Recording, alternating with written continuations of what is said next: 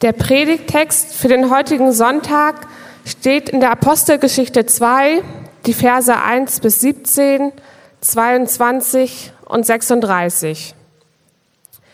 Schließlich kam das Pfingstfest. Auch an diesem Tag waren sie wieder alle am selben Ort versammelt.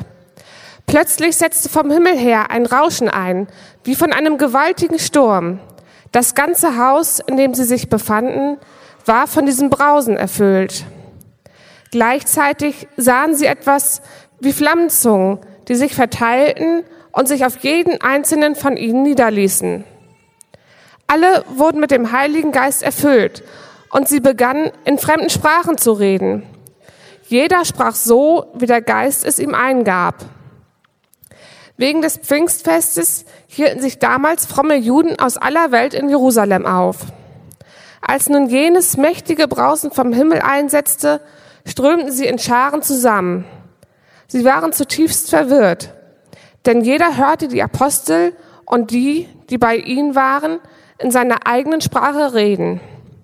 Fassungslos riefen sie, sind das nicht alles Galiläer, die hier reden? Wie kommt es dann, dass jeder von uns sie in seiner Muttersprache reden hört? Wir sind Pater, Meder und Elamiter. Wir kommen aus Mesopotamien und aus Judäa, aus Kappadokien, aus Pontus und aus der Provinz in Asien, aus Phrygien und Pamphylien, aus Ägypten und aus der Gegend von Cyrene in Libyen.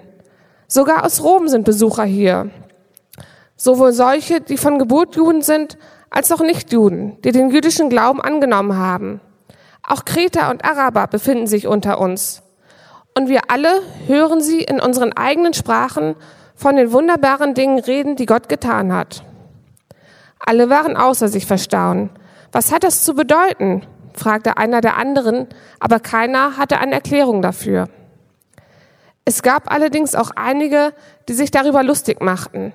Die haben zu viel süßen Wein getrunken, spotteten sie. Jetzt trat Petrus zusammen mit den elf anderen Aposteln vor die Menge. Mit lauter Stimme erklärte er, ihr Leute von Judäa und ihr alle, die ihr zurzeit hier in Jerusalem seid. Ich habe euch etwas zu sagen, was ihr unbedingt wissen müsst. Hört mir zu. Diese Leute hier sind nicht betrunken, wie ihr vermutet. Es ist ja erst neun Uhr morgens. Nein, was hier geschieht, ist nichts anderes als die Erfüllung dessen, was Gott durch den Propheten Joel verkündet, verkündet hat. Am Ende der Zeit, so sagt Gott, werde ich meinen Geist über alle Menschen ausgießen. Ihr Leute von Israel, hört her. Bei dem, was wir euch zu sagen haben, geht es um Jesus von Nazareth. Durch diesen Mann hat Gott, wie ihr alle wisst, in eurer Mitte mächtige Taten vollbracht, Wunder gewirkt und außergewöhnliche Dinge getan. Damit hat er ihn euch gegenüber als seinen Gesandten bestätigt. Es steht also unzweifelhaft fest und ganz Israel soll es erkennen. Gott hat Jesus zum Herrn und Messias gemacht, den Jesus, den ihr gekreuzigt habt.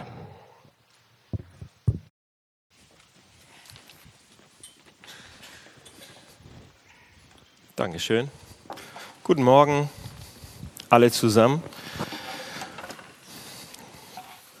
Sarah Yu. Das ist jetzt keine Sprache, so, sondern es ist ein tatsächlicher Name einer asiatischen Frau. Schon mal gehört? Sarah Yu.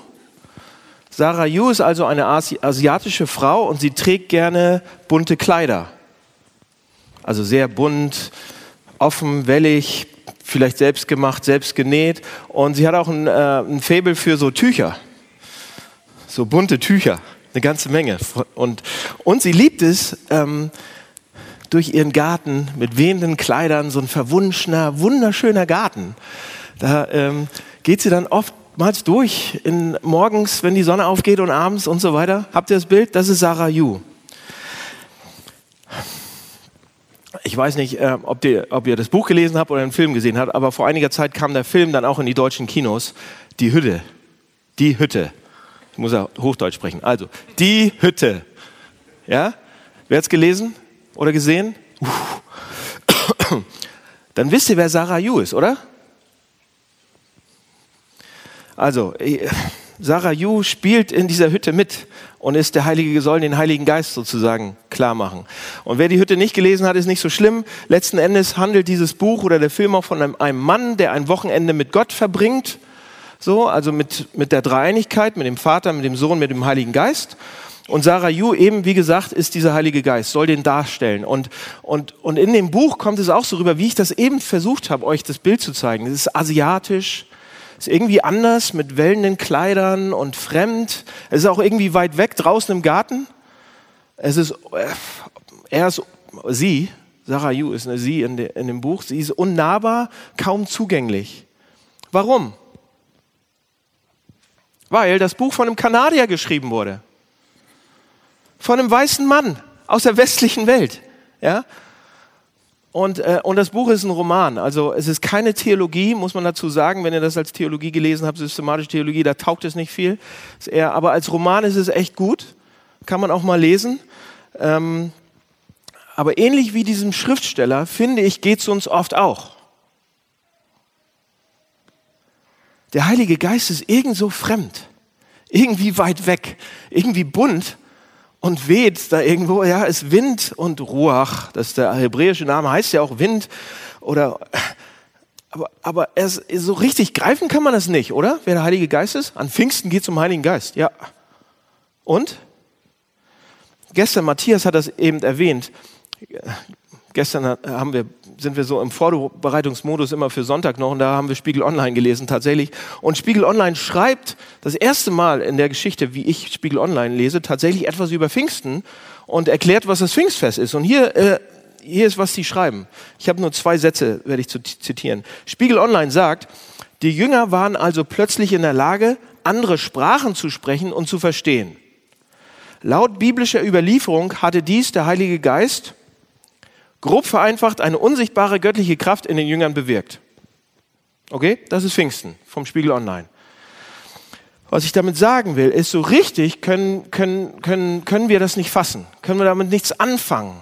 Weder der Spiegel Online, vielleicht noch nicht mal so der Schriftsteller hier und wir oft auch nicht. Und deshalb ähm, würde ich mich gerne heute mal mit euch auf die Reise machen und diesen Text uns genau angucken und mal schauen, wie uns der Heilige Geist vorgestellt wird und was der macht. Ja, drei Punkte dazu. Was passiert an Pfingsten? Was ist das mit den Sprachen? Ja, da müssen wir, der halbe Text ist über die Sprachen, da müssen wir ein bisschen was drüber sagen. Und um wen geht es eigentlich an Pfingsten? Okay? Das sind die drei Sachen. Also, was passiert an Pfingsten? Erster Punkt. Was passiert an Pfingsten? An Pfingsten passierte, dass der Heilige Geist zu den Menschen kam. Erstmal Erstmal nur das. Wir lesen hier im Text, auf welche Art und Weise das passiert ist. Da waren so ein paar Phänomene, äh, die das umrundet haben, die, die, äh, die in, im Zusammenhang damit stehen. Da gab es ein lautes Rauschen, ja, Chaos, lautes Rauschen. Da gab es ein sichtbares Phänomen, das aussah wie Feuer so ein bisschen auf den Köpfen. Und es gab dieses Sprachphänomen. Aber der Kern ist, der Kern, der Heilige Geist kommt zu denjenigen, die zu Jesus gehörten. Der Heilige Geist kommt zu den Christen. Und die Frage ist, okay, aber was bedeutet das jetzt genau? Ja, der kommt zu uns Christen. Was bedeutet das denn ganz genau? Und Leute, wir haben ja in den letzten Monaten immer mal wieder viel drüber auch geredet. Wenn wir Weihnachten haben, wenn wir Ostern hatten, dann, dann, dann reden wir oft darum, dass Gott den Menschen näher kommt, dass Gott zu den Menschen kommen will. Durch seinen Sohn Jesus Christus. Ja, und indem Gott eben diesen riesigen Schritt auf die Menschen zumacht, um bei uns zu sein, um uns äh, sozusagen nah zu sein, aus seiner Welt in unsere Welt kommt. Und das ist erstmal ganz super. Aber jetzt ist die Frage, okay, wenn wir das mal ernst nehmen sollten, Jesus kam, aber wurde er dann gekreuzigt? Okay, ist dann auferstanden, gut. Aber schließlich ist er in den Himmel gefahren. Und er ist irgendwie zurückgekehrt in seine göttliche Welt. Was ist aus dieser Nähe geworden? Gott wollte doch bei uns sein. Er wollte uns doch nahe kommen. Ist Gott wieder weg? Scheint so, oder? Es fühlt sich ja auch manchmal so an, ganz ehrlich. Also Gott kann ja nicht dicht da sein, oder? Dann redest du mal mit ihm und keine Antwort. Redest du zweimal mit ihm? Naja, hat er aufgelegt so. Jesus, wisst ihr, was Jesus dazu sagt? Ja, ich bin weg, so. Aber nein, nein, nein. Wenn ich weggehe, Leute, wenn ich weggehe, werdet ihr nicht alleine bleiben. Ihr werdet nicht alleine sein, sondern ich komme wieder zu euch und werde ganz, ganz eng bei euch sein. Allerdings in einer anderen Gestalt, in Form des Heiligen Geistes. Und das ist die Botschaft von Pfingsten. Das ist ein Kern des Christentums auch. Ja? Weihnachten, Ostern, Pfingsten, das drittgrößte christliche Fest. Ohne das ist das Christentum eigentlich nicht zu denken. So wichtig ist das. Die Botschaft von Pfingsten ist, dass Gott in der Form von Heiligen Geist wieder zu uns kommt, uns ganz nah sein will. Nicht nur zu uns kommt, sondern in uns kommt. Und das klingt sehr abstrakt. Ich weiß das. Das klingt sehr komisch. Deshalb benutzen selbst die biblischen Schreiber manchmal so Bilder, wie zum Beispiel, sie sagen zum Beispiel, okay, als Christen oder als Nachfolger Jesu sind wir wie eine Wohnung, in die Gott einzieht, und zwar in Form des Heiligen Geistes. Okay, vielleicht kann man das ein bisschen mehr verstehen. Aber die Frage ist jetzt, okay, woher weiß ich, dass er eingezogen ist? Wie fühlt sich das an? Oder? Also ich hatte die Frage und ich stelle sie jetzt einmal mal und versuche sie mal zu beantworten. Also wie, wie fühlt sich das an? Ähm, zuerst einmal, ich finde es eigentlich ganz gut, dass Gott in meinem Leben wieder anwesend sein will, dass er da sein will, dass er mir nah sein will. Ich bin oft genug allein. Ja? Aber er will wieder anwesend sein. Warum? Warum ist das, ist das gut für mich? Warum mag ich das? Leute, weil das heißt, dass ich nicht mehr ganz allein auf mich alleine gestellt bin. Klar, ich habe eine Familie und ich habe Freunde, aber selbst das reicht manchmal nicht. Ich bin nur auf meine eigenen Fähigkeiten oft beschränkt. Und, und im Gegensatz zu anderen Religionen muss ich als Christ, wenn Gott wieder zu mir kommt, wenn er so dicht bei mir ist, nicht erst an einen bestimmten Ort gehen, an einen bestimmten Tempel gehen und sagen, oh Gott, hier bist du jetzt, hier darf ich jetzt mit dir reden. Ja, ich muss nicht in einen Tempel oder ein Heiligtum irgendwo, um ihn zu finden, sondern er ist da. Ich brauche kein Medium, ich brauche keinen Pastor, ich brauche keinen Pfarrer, ich brauche keinen Priester um mit Gott irgendwie zu reden, um ihm nahe zu kommen. Ich muss auch nicht irgendwelche umfangreichen Zeremonien erstmal abliefern. Ja? Waschen, bisschen, ne? Und muss ich nicht, um Gott nahe zu sein. Und Gott ist, Gott sagt, er ist hier, er ist bei mir, er, er lebt in mir. Und wenn Gott so dicht ist, wisst ihr, was dann auch noch passiert? Wenn er so dicht ist, so reinkommt, dann wird er nicht nur passiv sein. Das geht gar nicht. Gott ist kein passiver Couch-Gott. Das bedeutet, wenn er so dicht zu mir kommt, dann kommt er mit all seiner Kraft und seinen Möglichkeiten. Und das bedeutet, selbst der Papst Franziskus hat es ähm, erkannt. Ich habe euch das ab, äh, fand ich, fand ich witzig, dass er das sagt. Papst Franziskus sagt, wenn Gott zu uns kommt durch den Heiligen Geist, in uns reinkommt, dann sagt er in Form des Heiligen Geistes, der Heilige Geist verwandelt uns wirklich und will uns durch uns auch äh, äh, die Welt, in der wir leben, verwandeln. Da passiert was. Ja, das ist, Gott ist nicht einfach nur passiv, sondern er ist aktiv. Er arbeitet an meinem Charakter. Fragt meine Frau, fragt meine Mutter, Fragt meine engsten Freunde. Er arbeitet an mir. Und er gibt mir ein Potenzial, das über meins hinausgeht. Oh, um einiges hinausgeht. Wenn ihr denkt, ihr seid stark, vergesst es. Es werden Sachen in eurem Leben kommen, da sagt ihr, jetzt ist zu Ende. Egal wie stark ihr seid, egal wie schlau ihr seid.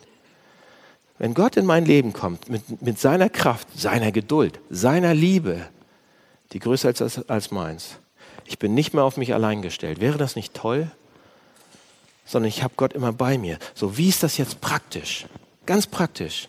Leute, der Heilige Geist ist ja nicht so ein Wind irgendwie, sondern er wird uns als Person hier vorgestellt. Stellt euch nicht vor, dass er so eine Energie ist irgendwo. Ja, so ein Lichtblitz. Bing, Heiliger Geist, da war er eben gerade wieder. Nein, er wird uns als, er ist ein, er hat ein Personalpronomen. Er ist, er ist nicht irgendwie ein Wesen oder eine Kraft. Er ist, er wird von Jesus angesprochen als Gegenüber, als Person. Ja, da ist ein, eine Person sozusagen. Der hat Aufgaben, der hat Rechte, der hat Pflichten, der spricht. Er ist das Gegenüber von jemand, vom Vater, von Jesus. Er ist eine eigenständige Person.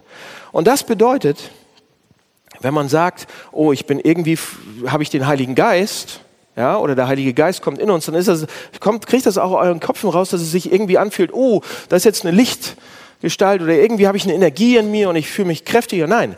Stellt euch vor, wenn man sagt, ich bin mit dem Heiligen Geist erfüllt, dann müsste man sagen, das ist fast so, als wenn man mit einer anderen Person erfüllt ist. Aber was meinst du denn damit dann? Pass auf, hier ist, wie wir uns das vorstellen können. Früher, als ich jung war, also früher, als ich jung war, noch klein, ähm, da haben wir ab und zu Besuch bekommen bei uns zu Hause. Ja?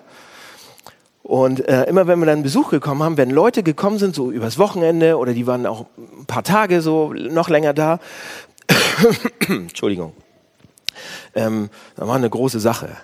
Und ähm, wenn dann diese Personen gekommen sind und ähm, meine Eltern fanden die meistens ganz gut so oder haben sehr großen Respekt vor den Personen gehabt. Und das konnte manchmal, waren das, ähm, keine Ahnung, manchmal waren das Gastredner in der Kirche oder manchmal waren das Würdenträger oder Leute aus anderen Ländern oder jemand, selbst jemand aus der Familie, den sie sehr schätzten und der zu Besuch war und so weiter, der sie sehr beeinflusst hat und so weiter. Und wenn wir dann diesen Besuch gekriegt haben, und ich weiß nicht, wie das bei euch war, aber bei uns war es so, auf einmal sah unser Haus wieder wunderschön aus. Ja, oder unsere Wohnung. War wieder schön. Ja? Plötzlich war unser Lebensraum sauber. Also wir haben das ja auch versucht, aber wir waren fünf Jungs zu Hause. Er war sauber und schön, unser Lebensraum. Es gab das beste Essen. Und wir haben uns sogar umgezogen. Manchmal. Fast immer. Ja? Bessere Sachen angezogen. Und wir haben uns in der Regel viel, viel besser benommen. Ja? Wir haben ein Verhalten an den Tag gelegt, fehlerlos. Fragt meine Mutter. Fehlerlos, ja? Die kleinen Dinge, an denen wir uns sonst gerieben haben, die waren egal. Denn diese Person war da. Und wir hingen mit unseren, mit unseren Ohren an den, an den Worten dieser Person, an den Lippen. Ja? Leute, mit dem Heiligen Geist erfüllt zu sein, bedeutet, dass da jemand zu Besuch ist bei uns. Und wenn wir uns das bewusst sein, dass der, der, die herrlichste Person des Universums, Gott selbst, zu Besuch bei uns ist, alleine das Bewusstsein, alleine und dass wir uns das mal überlegen, dass er da ist, dass wir unter einem Dach mit ihm wohnen, dass er so dicht bei uns ist, Gott selbst, dauerhaft in unserem Leben. Wir wohnen quasi unter einem Dach mit ihm, in einer WG. Christen, das ist jetzt für euch Christen, Christen, wisst ihr, was das bedeutet? Wisst ihr, wer in eurem Leben wohnt? Macht euch das bewusst, dass die herrlichste Person des Universums mit euch durchs Leben geht, ganz dicht dran. Und wenn ihr das euch bewusst macht, wenn ihr mal so leben würdet, wenn ihr das ernst nehmen würdet, dass Gott da ist, wenn ihr das ernst nehmen würdet, dass Gott da ist, dann würden wir anders leben. Wir wären viel liebevoller. Bestes Essen die ganze Zeit. Top Verhalten. Die kleinen Dinge, die uns sonst verrückt machen. Niet, niet, niet, dieser Idiot kann nicht Auto fahren. Ja, diese kleinen Dinge, die uns sonst verrückt machen. Wenn wir wüssten, wer in unserem Leben ist, wenn wir das mal annähernd vergegenwärtigen würden, wer in unserer Gegenwart ist. Unser Leben könnte eine ganz andere Würde, eine ganz andere Integrität haben. Und Leute, wir würden auch Sachen lassen, die wir sonst immer machen. Und wir würden andere Sachen machen, die wir, die wir lassen. Und zwar nicht mit Druck. Ja, überhaupt nicht mit Druck. Okay? Also, an Pfingsten, Gott kommt uns nah in, in, in, im Heiligen Geist. Der ist da. Aber jetzt haben wir hier noch einen zweiten Punkt. Da ist diese interessante Sache ja noch. Also, was passiert an Pfingsten, habe ich gerade gesagt. Gott kommt uns nah. Zweiter Punkt, was ist mit diesen Sprachen jetzt? Da wird ja die ganze Zeit über diese Sprachen, der ganze Text ist voll mit dieser Sprachensache. Ne? Die hören lautes Rauschen und plötzlich hört jeder, jeder hört seine Muttersprache. Und da würde ich auch ganz verwirrt sein. Da sind so, so Handwerker, könnte man sagen. Zwölf Handwerker, die Apostel, sind dann in, in Jerusalem unterwegs und auf einmal reden die akzentfrei. akzentfreies Hebräisch, akzentfreies Arabisch, akzentfreies Englisch, was weiß ich, akzentfreies Deutsch, akzentfreies Griechisch, Latein und so weiter. Und alle, die da zusammenkamen, hörten das, hörten das, was die gesagt haben in ihrer Sprache. Und zuerst mag man ja vielleicht denken, einige von euch sagen, oh ja, ich habe schon mal von diesen Kirchen da gehört, diese Pfingstkirchen oder charismatische Kirchen, da gibt es ja auch so manchmal so, dass die Leute in Sprachen beten können und dann fallen sie um oder fallen nicht um oder wie auch immer. Das hat auch irgendwie was mit dem Heiligen Geist. Nein, nein, nein, nein, nein. Ist hier überhaupt nicht gemeint. Ja, Sprachengebet, die, die, die Gabe des, des Sprachengebets und so weiter, klar gibt sie. 1. Korinther 14 wird darüber ausführlich berichtet und erzählt, was, wie man es machen kann und so weiter. Aber hier passiert etwas völlig anderes. Die Jünger haben nicht in, dieser, in irgendeiner einheitlichen himmlischen Einheitssprache gesprochen, ja? Und keiner konnte sie verstehen, die brauchten Übersetzung oder sowas. Nein, nein, nein, nein, nein, nein, überhaupt nicht. Lukas macht das hier eindeutig klar, dass jeder, der das gehört hat, seine eigene Sprache gerade gehört hat. Griechisch, Aramäisch, Hebräisch, Lateinisch und all die Sprachen, die da aufgeführt werden. So, und Leute, abgesehen davon, dass es eigentlich ein verrücktes Phänomen ist, wisst ihr, was das Interessante daran ist? An diesen Sprachen. Ja? Der größte Teil des Textes, ich das, das, ist eigentlich das ist eigentlich wie, als wenn man mit einem Zaunfall gegen meinen Kopf gehauen hat letzte Woche. Der größte Teil dieser, dieses Textes sind diese unterschiedlichen Sprachen, unterschiedliche Kulturen, unterschiedliche Nationen. Ganz viele. Warum, und hier ist die Frage, warum hat Lukas, der, Verfasser diese, diese Passage, so viele in die Liste aufgenommen? Das ist doch nicht nötig. Drei Beispiele reichen doch. Fünf Beispiele reichen doch. Warum hat er jetzt 20 genommen? Was, warum macht es Lukas trotzdem? Hier ist der Grund. Seht ihr, das letzte Mal, als wir so eine Liste vorgelegt bekommen haben in der Bibel, wo haben wir das? In Genesis 10, in 1. Mose 10. Und wisst ihr, was da passiert ist? Turmbau zu Babel. Ich weiß nicht, ob ihr mal Konfirmandenunterricht hattet oder ähm, Sonntagsschule oder wie das damals hieß, oder wie auch immer. Beim Turmbau zu Babel in 1. Mose 11 und, äh, 10 und 11 wird uns erzählt, dass die Menschen beschlossen haben, Gott den Laufpass zu geben. Die haben gesagt, wir brauchen Gott überhaupt nicht mehr. Wir sind unser eigener Herr, wir sind, wir sind jetzt König und wir machen uns einen großen Namen. Und wir bauen den größten Turm, den die Welt je gesehen hat. Das höchste Hochhaus, das die Welt je gesehen hat. Und wir wollen Gott nicht mehr. Und alle kommen zusammen und bauen diesen Turm. Und als, als Resultat, Gott guckt sich das an, lacht sich kaputt und sagt, okay, mal gucken, wie es damit umgeht. Und lässt sie auf einmal nicht, sich nicht mehr verstehen. Die Sprachverwirrung. Gott kam und hat einfach ihre, ihre Sprache geändert. Und das ging nicht mehr weiter. Selbst dieses kleine Ding hat sie aufgehalten, ihr eigener König zu sein. Ja? Das heißt, was, was wird uns damit gesagt?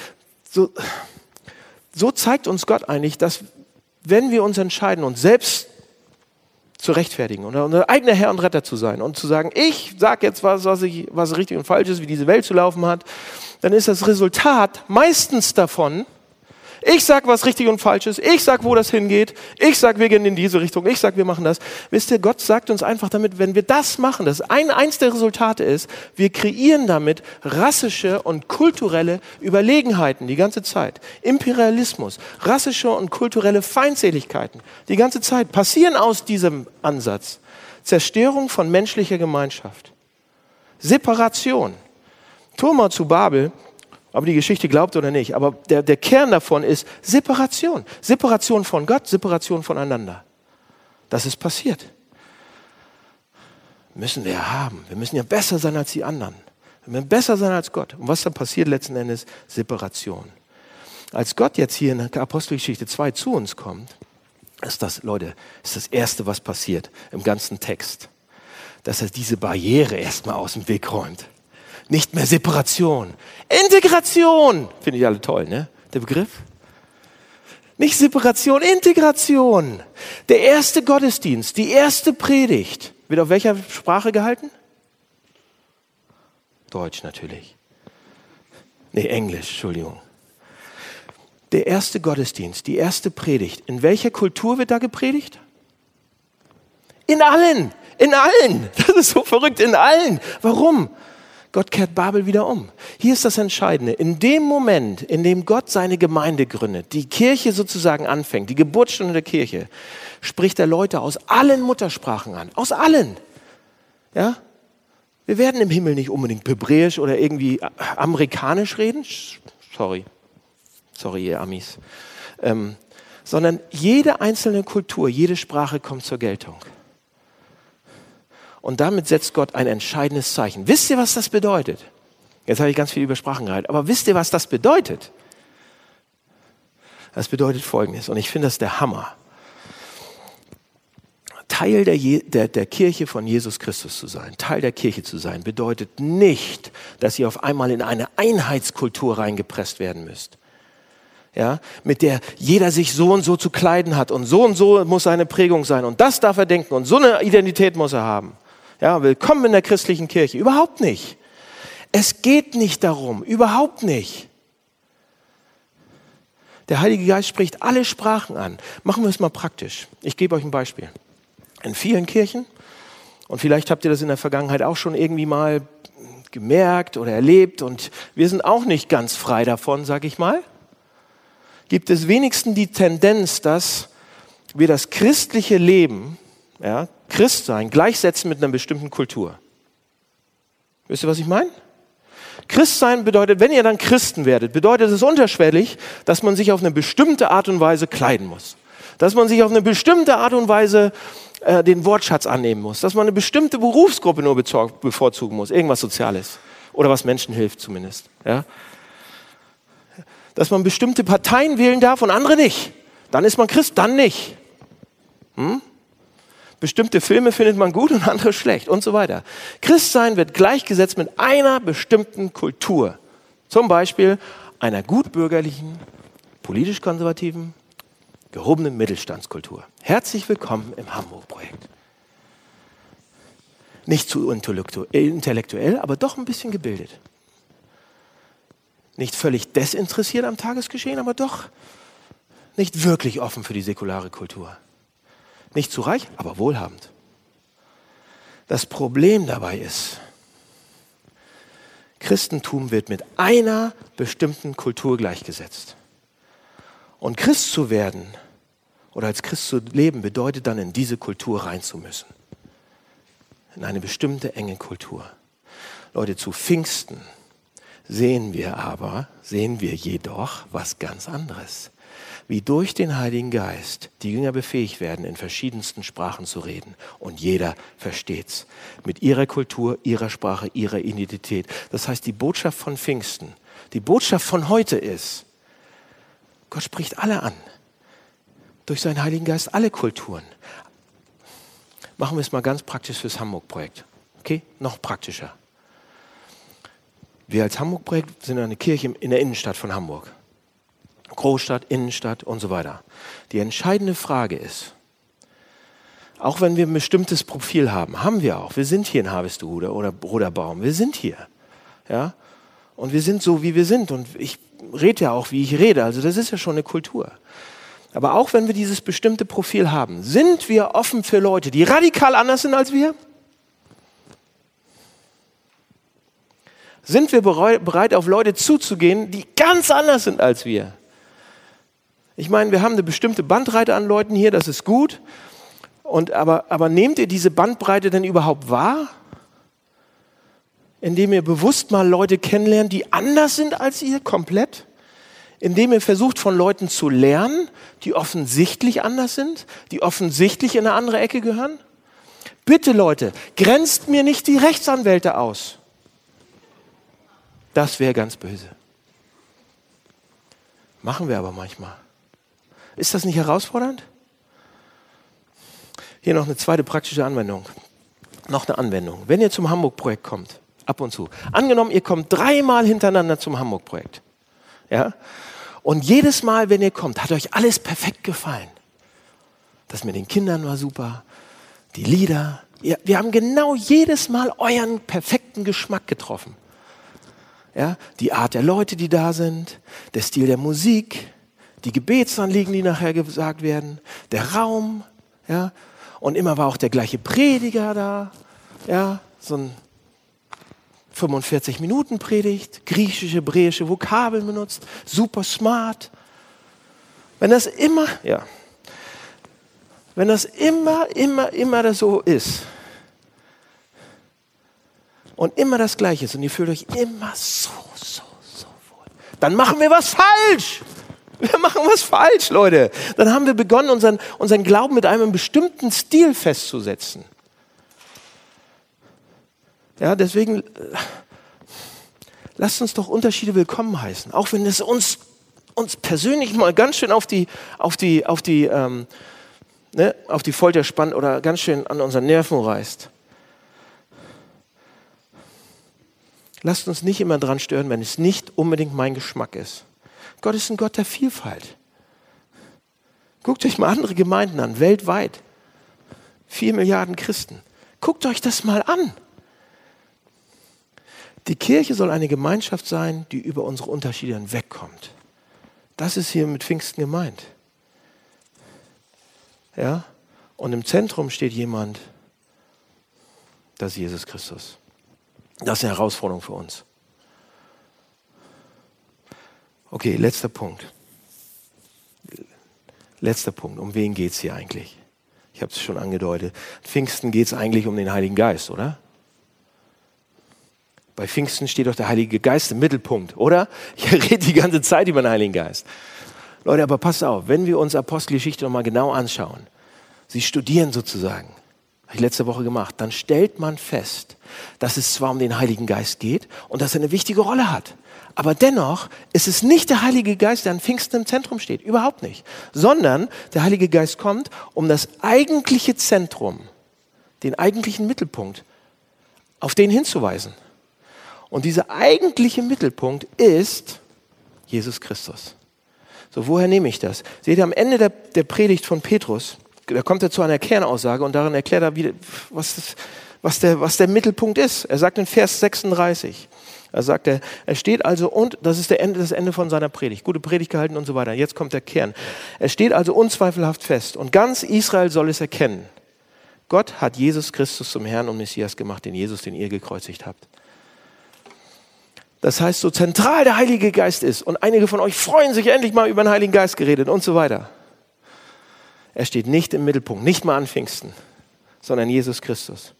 Was Petrus hier ist, sagt, ist, daran dass der Heilige Geist nun kommt, so wie Jesus es angekündigt hat, daran werden wir noch mehr erkennen, dass Jesus Christus die Wahrheit gesagt hat und dass er der ist, der er zu sein vorgab. Und wir werden mehr über Gott und mehr über sein Wesen kennenlernen. Also, um das auf den Punkt zu bringen, selbst bei Pfingsten geht es nicht um Heiligen Geist, sondern es geht um, um, um, um Jesus. Der steht im Mittelpunkt. Und ähm, wie kann man sich das vorstellen? Seht ihr, der Heilige Geist, wenn er am Wirken ist, wir könnten nicht glauben ohne den Heiligen Geist. Wir könnten nicht an Jesus glauben ohne den Heiligen Geist. Wir würden keine Christen sein ohne den Heiligen Geist. Der Heilige Geist ist die ganze Zeit schon am Wirken. Die ganze Zeit schon. Wenn ihr, wenn ihr irgendwas euch wichtig geworden ist über Jesus, irgendein Satz, den ich gesagt habe, den Matze letzte Woche gesagt habe, irgendetwas, dann ist das schon der Heilige Geist am Wirken.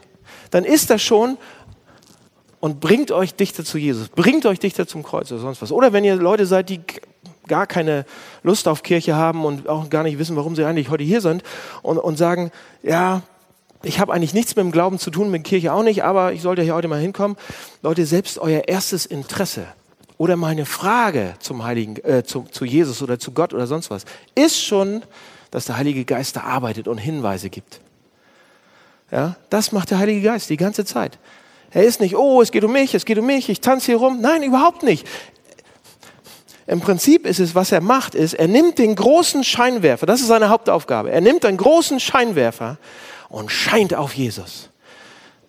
In euren Gedanken, in der Predigt, im Text, überall. Er ist der große Scheinwerferhalter und scheint auf Jesus Christus. Ähm, James I. Packer ist ein anglikanischer Priester ein äh, Pastor, ein anglikanischer Pastor, und der hat mal eine Predigt gehalten zum Heiligen Geist. Oder er wollte eine Predigt halten und ihm fehlte noch eine gute Illustration, wie mir, wie mir gestern auch, deshalb muss ich die jetzt nehmen von ihm. Also James I. Packer geht auf dem Weg, ist auf dem Weg zu, zu seiner Predigt, muss die halten abends und er kommt ähm, und es ist schon dunkel und er überlegt und äh, kommt auf dem, auf dem Weg zur Kirche an einem alten Gebäude vorbei. Und das wird angeleuchtet, dieses alte Gebäude, von Flutlichtern. Ist mitten in der Nacht und tagsüber sieht das hässlich aus, sieht man kaum, aber nachts ist dieses Gebäude wunderschön. Und da hat er plötzlich erkannt, dass er nicht einmal sagen konnte, wo dieser Scheinwerfer genau ist und wie groß dieser Scheinwerfer ist und was für ein Fabrikat und so weiter. Und er sagt dann, hier das Zitat, er sagt, ich konnte nicht einmal sagen, woher das Licht genau kam, weil die Aufgabe des Flutlichtes eben nicht ist, auf sich selbst aufmerksam zu machen. Die Aufgabe des Flutlichtes ist es, die Schönheit und die Pracht der Sache, die es anstrahlt, alle sehen zu lassen. So, und das macht der Heilige Geist die ganze Zeit. Seine Aufgabe ist nicht zu sagen, schaut mich an, guckt mich an. Ja, guckt mal, wie gut ich bin. Ich habe Gaben für euch. Wollt ihr die haben? Hier ist meine Salbung. Ding, wenn ihr mich anguckt, kriegt ihr die. Hier bekommt ihr all meine Macht. Nein, nein, nein, macht er überhaupt nicht. Mal gehört? Macht er nicht. Die Aufgabe des Heiligen Geistes ist zu sagen, seht auf Jesus, schaut auf Jesus, seht auf Jesus, schau die Schönheit dessen, seh dir die Schönheit dessen an, was er gemacht hat. Schau auf ihn, schau auf seine Liebe für dich. Merkt ihr was? Bei dieser ganzen Geschichte, merkt ihr was? Und jetzt kommt der Punkt und den, den finde ich so der Hammer. Hier ist das Erstaunliche am Heiligen Geist und an Jesus und am Vater auch. Ja, gerade gesagt, er, ein, er leuchtet auf jemand anders. Er geht von, ja. Seht ihr diese Selbstlosigkeit beim Heiligen Geist? Es geht nicht um ihn. Seht ihr diese Selbstlosigkeit? Seht ihr, seht ihr diese Selbstlosigkeit auch bei Jesus Christus? Hier ist Jesus Christus der sich von allem trennt, von seiner Herrlichkeit trennt, der, der sein Zuhause verlässt, der sein, seinen Vater verlässt, die absolute Liebe, die absolute Geborgenheit, alles verlässt, der sich von seiner Herrlichkeit trennt, um ein Diener zu werden und am Kreuz zu sterben. Für uns. Absolut selbstlos. Hier ist der Heilige Geist, der nicht von seiner eigenen Schönheit und Herrlichkeit spricht, sondern Jesus verherrlicht. Es muss etwas tief im Herzen Gottes geben, das hin zum anderen orientiert ist, was sich um den anderen dreht. Nicht um sich selbst, sondern um den anderen. Es ist eine tiefe Selbstlosigkeit in Gott selbst. Das ist sein Charakter. Es gibt etwas in Gott, das sagt, mein Leben für dich, mein Leben für euch, mein Leben. Es gibt etwas in Gott, was sagt, ich bin hier, um dir zu dienen. Ist das nicht toll? An Pfingsten wird das nochmal so richtig deutlich. Der Heilige Geist kommt, er nimmt den Scheinwerfer und scheint und sagt, ich bin da für dich. Im Zentrum unseres Glaubens, im Zentrum dieser Gemeinde, dieser Kirche steht Jesus Christus als gekreuzigter, selbstlos hingegeben und die Arme offen, nicht nur für seine Freunde, nicht nur für die, die sagen, yeah, super, sondern gerade auch für die, die sagen, ich weiß noch nicht genau, ich will eigentlich überhaupt nicht, lass mich in Frieden. Absolut selbstlos, absolut aufopfern, absolut liebend. Das ist der Kern des Christentums, der Kern von Kirche. Und an Pfingsten passiert eigentlich nur, der Heilige Geist das Ding nimmt und darauf scheint. Guckt es euch an. Ja? Guckt euch Jesus an ob ihr Freunde seid schon oder ob ihr Feinde seid, sagt der Text. Ob ihr, ob ihr schon mit ihm da dicht zusammen seid oder ob ihr noch weit weg seid. Jesus Christus, der Herr der Gemeinde, der Vater und der Heilige Geist sind gekommen, kommen zu uns jeden Tag, um uns zu dienen, um Diener zu sein. Selbstlos. Ist nicht gekommen mit dem Schwert in der Hand und zu sagen, so, da macht das jetzt. Er ist gekommen mit Nägeln in der Hand ist nicht gekommen, um nur seine Leute zu bedienen. Alle, für alle ist er gekommen. Was macht das jetzt mit uns? So selbstlos? So nicht selbstzentriert? Leute, Ich habe kein Beispiel mehr. Deshalb, hier ist die Herausforderung für uns. Wenn wir sehen, wie Jesus es gemacht hat, wenn wir sehen, wie der Heilige Geist es gemacht hat, wenn wir sehen, wie Gott selbst das macht, wenn wir sehen, dass, dass es ein Gott ist, an dem wir glauben, der absolut nicht selbstzentriert ist, wie können wir dann selbstzentriert sein? Wie können wir dann an unserer kleinen Karriere basteln und sagen, oh, aber so viel kann er gar nicht von mir verlangen und so viel Zeit und so viel Geld und alles kann ich den Leuten auch gar nicht geben? Denk drüber nach. Wenn so ein Herr, so ein König, so ein, so ein Gott bei uns im Mittelpunkt steht, das ist Pfingsten. Lass uns beten. Lieber Herr, vielen Dank für Pfingsten. Vielen Dank für den Heiligen Geist. Vielen Dank, dass wir nicht alleine sind, sondern dass wir jemanden haben, mit dem wir unter einem Dach wohnen. Und ich möchte dich bitten, dass wir das mehr in unsere Köpfe reinkriegen, dass das bewusster wird bei dem, wie wir leben und was wir machen, bei dem, was wir, wo wir herausgefordert werden und was uns passiert. Du bist neben uns, du, du wohnst in uns, mit uns, so dicht bist du dran. Jesus, und wir sind hier auch nicht alleine nur für uns alleine und für uns selbst in so einer schönen Suppe, sondern die Herausforderung ist, für alle da zu sein. Ähm, du hast alle eingeladen auf die, in den unterschiedlichsten Sprachen. Und wir wollen da gerne mitmachen und ein Zuhause sein für ganz viele unterschiedlichste Menschen. Und wir wollen selbstlos sein. Ich möchte es gerne. Ich bin, ich bin beeindruckt von dir. Hilf uns, dass wir gemeinsam beeindruckt sind, jetzt auch beim Abendmahl. Amen.